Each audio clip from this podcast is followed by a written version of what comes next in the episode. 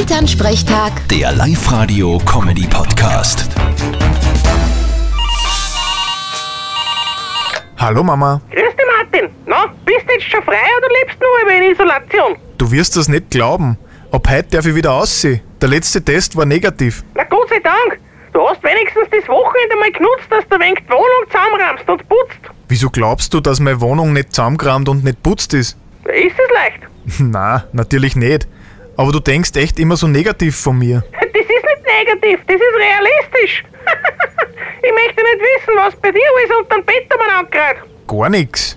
Mein Bett schließt mit dem Boden an. Da kann nichts drunter kreien. Genau, und wenn's beim Verstecker spielen die Hände vor deine Augen hältst, dann bist du unsichtbar und keiner findet dich. Genau. Und wenn du nie das Fenster aufmachst, kommt auch kein Staub in deine Wohnung. Ah, an dem liegt's.